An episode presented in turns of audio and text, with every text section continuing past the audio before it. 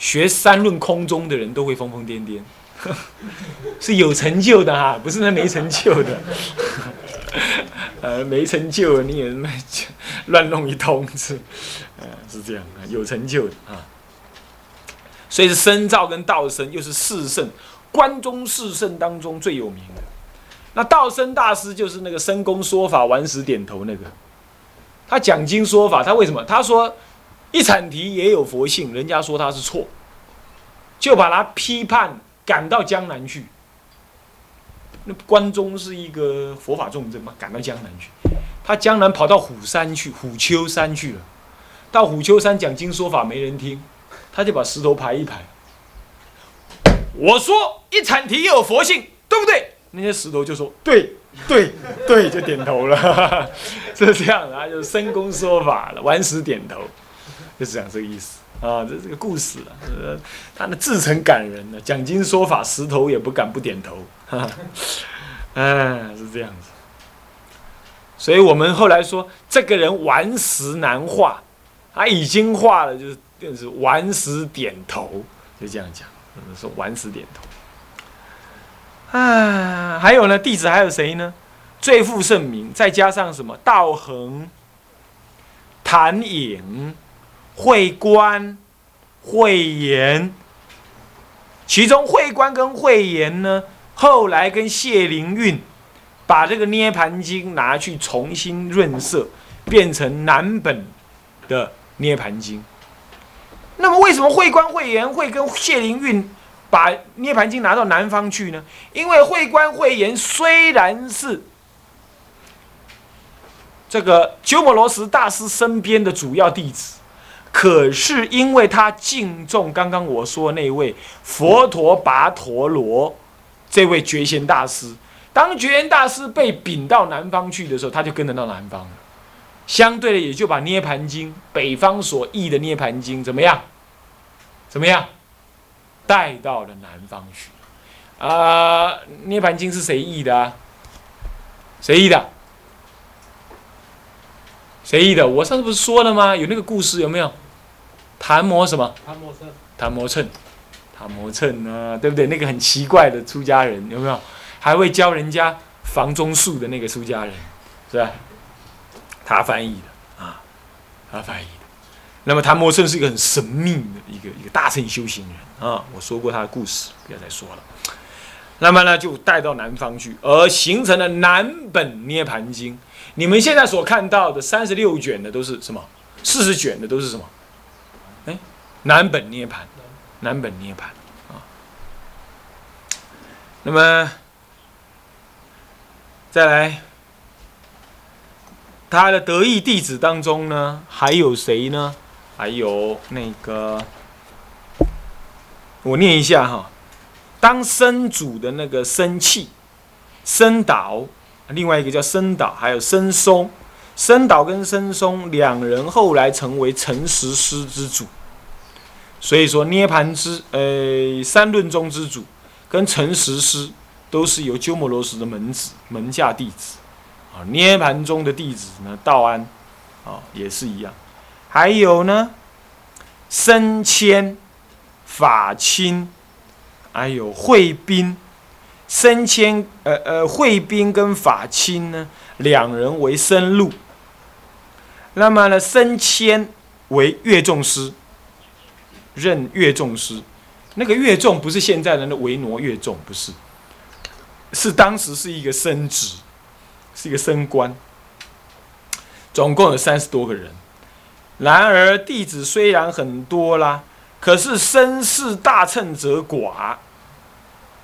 这鸠摩罗什自己这么说的啊。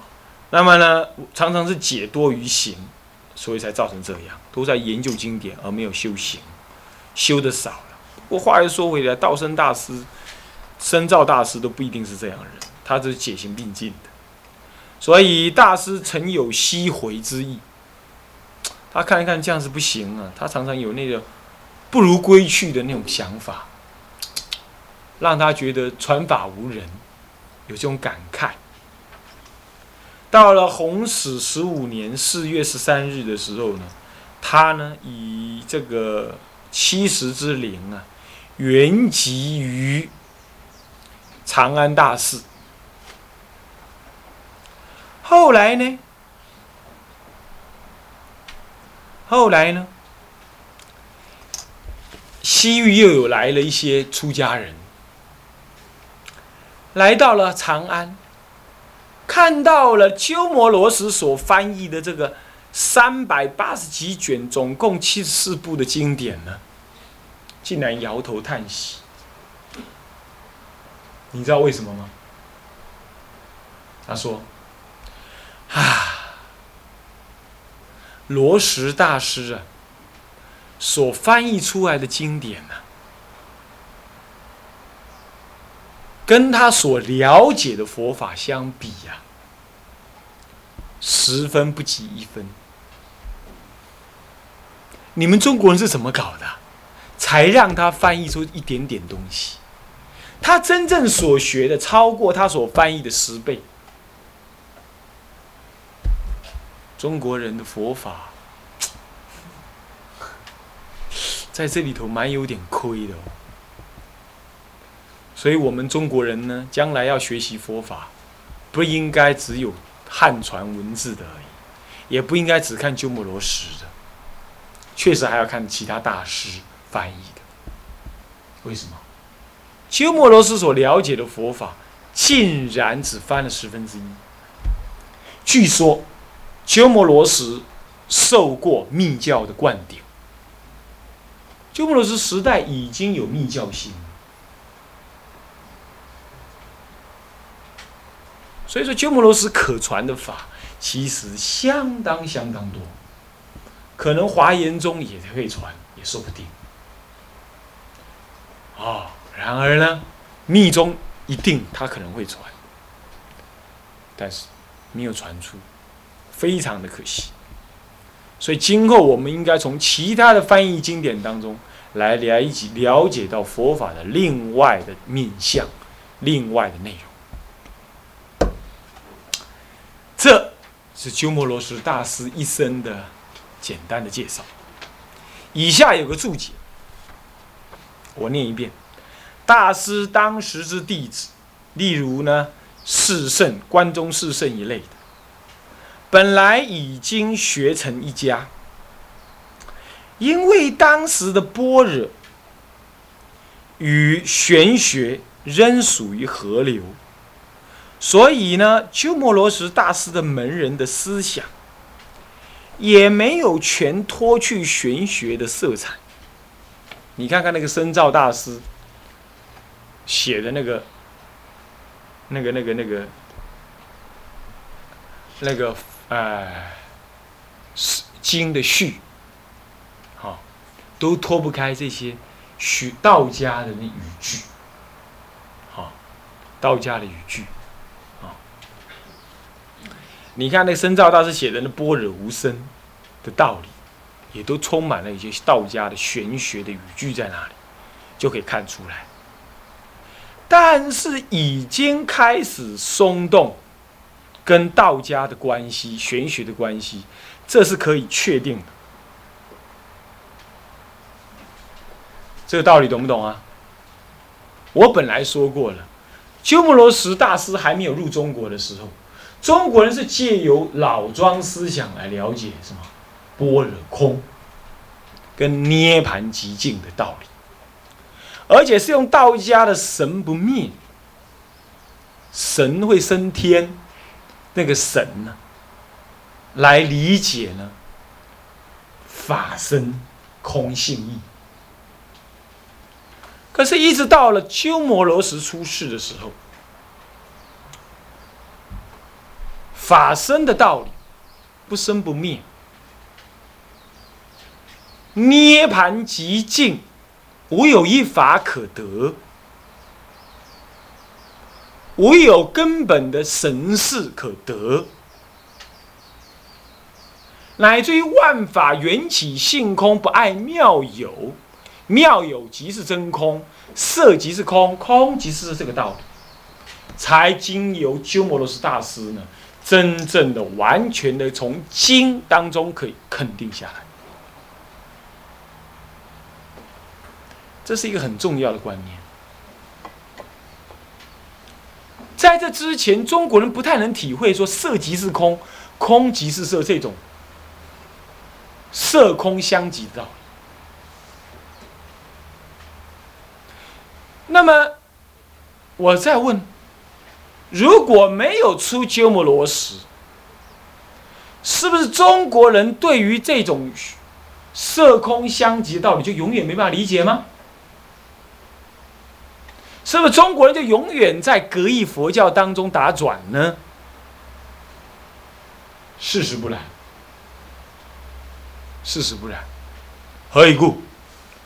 因为道安大师他所写的文章呢，后来传到了鸠摩罗什当中。鸠摩罗什事后呢，也肯定他所体会的般若空是正确的。鸠摩罗什翻译出呃《大智度论》的时候，关中的一些学者没有人敢替他作序，竟然将这部论呢，南方送到了慧远大师这里来，让慧远大师替他作序，表示慧远大师也继承道安大师在般若方面的认知呢，是被这位正统的。般若学者鸠摩罗什大师所认同的。然而，道安大师也好，慧远大师也好，他们都并没有事先阅读鸠摩罗什大师所翻译的经典。换句话说，中国人靠他自己的格义力量呢，就已经完全把格义的道理推翻，而体会到般若真正的道理了。只是当时的语句，描绘的那些语汇，描述的语汇呢，是到了鸠摩罗什大师之后才完全的展现出来。各位你要知道，要描写般若空的道理，一定要有足够的那些空性的语句、语言符号来描述，才能够容易让人理解。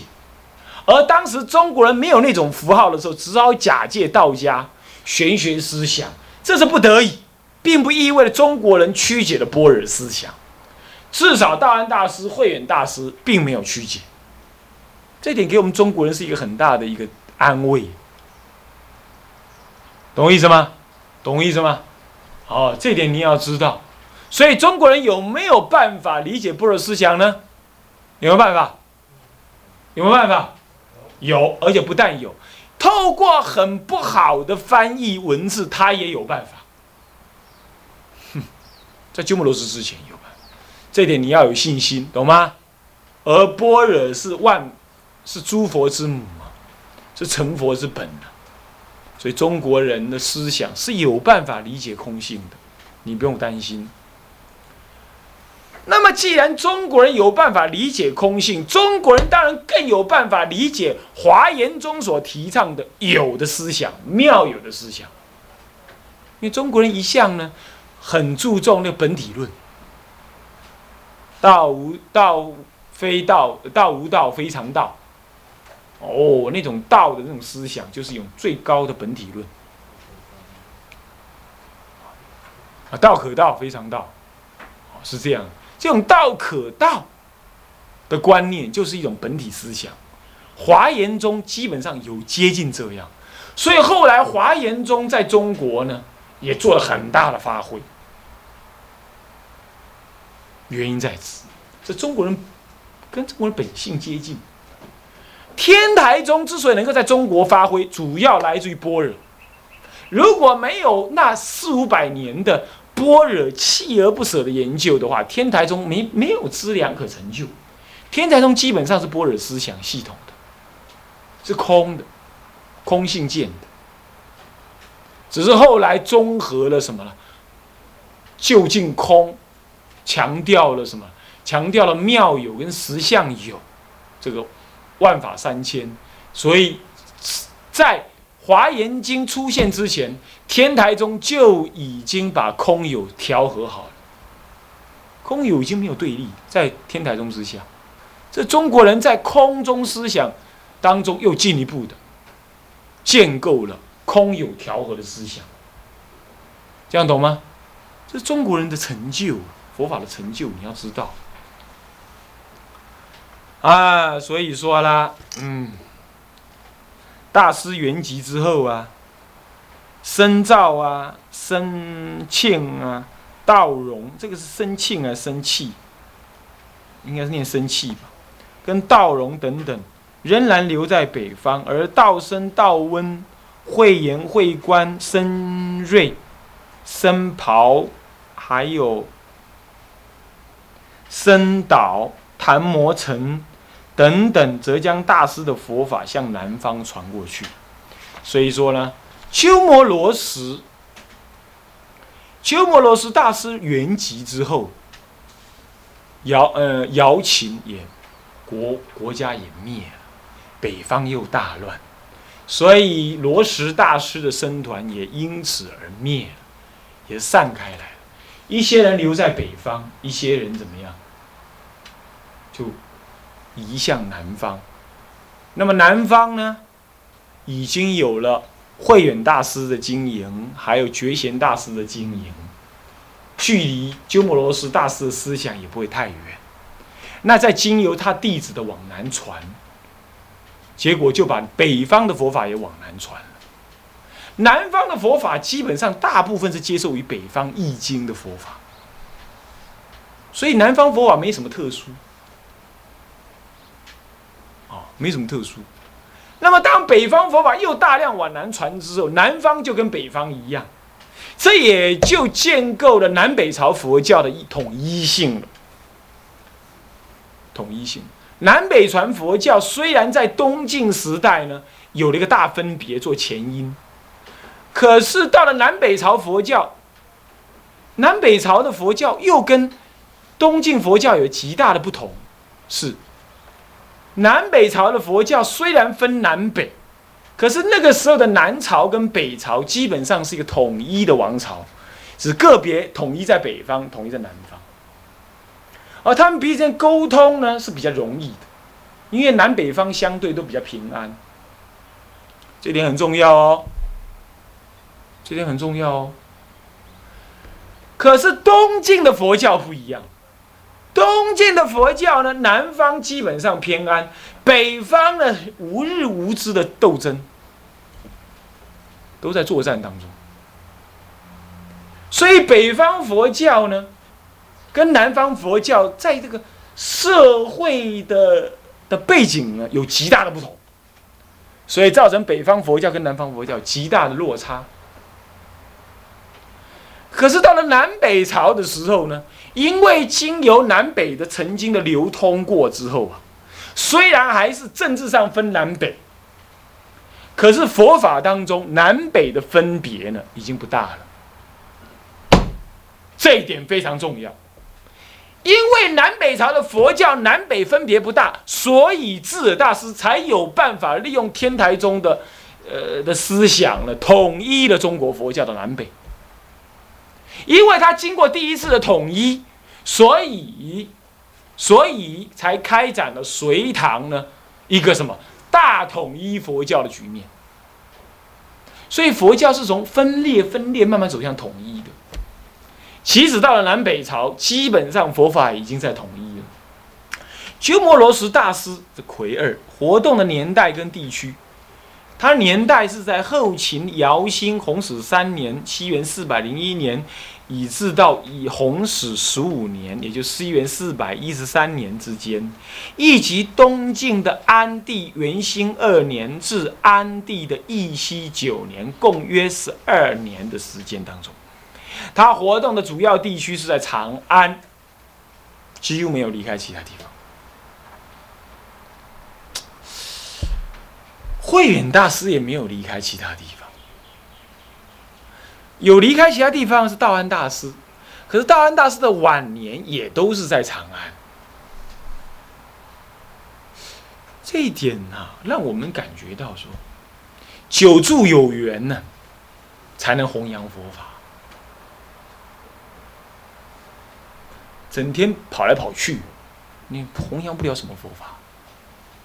所以脚踏两条船呢，佛法很难兴。哦，但是呢，初修参学的人却要到处去，不要一个大屁股坐在那里就不动，到处去看一看，国内国外，台湾头台湾尾，到处参参，开拓眼界，这是必要的，懂意思吗？所以呢，万一以后三年毕业或者六年毕业，啊，看看是需要的。可是呢，要把戒律带在身上，你看了才不会犯戒。那看来看去就学那些犯戒的行为，越来越学，越来越学，学的到后来你就招精变牛皮，这也不对。所以说，五下学戒方可离一子，就这意思啊。赶快学戒啊！好，活动时代跟地区在这里。接下来，主要的影响，大师对中国佛教是贡献，主要在易经方面。因为易经而产生之影响，也就是不共以前诸易师的主要影响啊，主要有以下的三大项。主要以下三大项是哪三大项呢？要讲易易经啊，翻译经典啊，以前的大师翻译的不比他少。你说翻译的好坏，虽然他翻译的很好。可是要以数量，他也不尽然最多。倒是，那么为什么他翻译经书就特别重要呢？主要是因为他翻译的经呢，特别符合中国人的习性，文字特别的属于中国文字的优美。再来，他翻译的经是以前人没有翻的部分很多。他开拓了中国人很大的视野，尤其是三论部分、净土的部分，他开拓了很多的视野。这两个部分使得他跟以前的易经师乃至后来的易经师有极大的不同。要了解吗？要了解吗？啊，这一点是他作为一个易经师一个主要的啊啊。不同的地方，不同地方。好，那么再来，我们看的主要的三点啊，子一魁以下有子一，修正了向来所译经典的缺失，失去了信雅达这三个条件。那么译语正确而贴贴切。正确、贴切而流畅，易于阅读，使中国人得以建立一套专用的、经过讲解而精确定义的佛教术语以及佛法的概念，借此以从事正确的佛法理解思维与传述，从而脱离了格异佛教的。道家玄学色彩，为中国佛教带来了新的生机与刺激，使得佛法与佛教卓然独立于中国文化之中。这段话多么重要！没有一个历史学家把这段话写下来。鸠摩罗什大师最重要的时代任务是这个。我我看透了所有的佛教史书，没有一个人写出这件事情来。他都零零散散的，就是那个资料的排比而已。这段话是最重要的。那么最重要，时间也到了，我们呢这节课讲到这里。今天呢，我们也上到啊，这这节课呢，我们上到这里。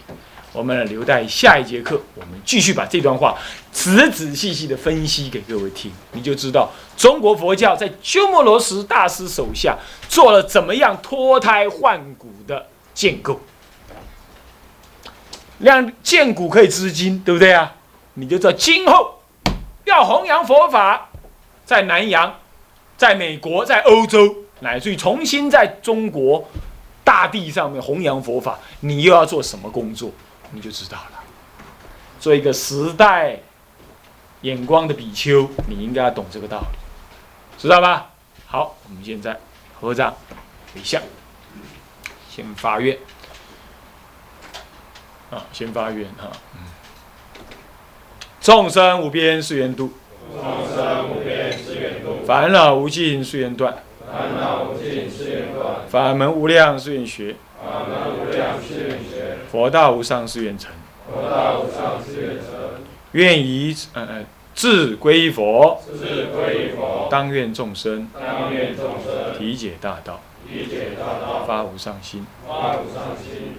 志归依法，志归依法，当愿众生。当愿众生。深入经藏，深入经藏，智慧如海；智慧如海，志归一生，智归一生，当愿众生当愿众生同理大众，同理大众，一切无碍。一切无碍。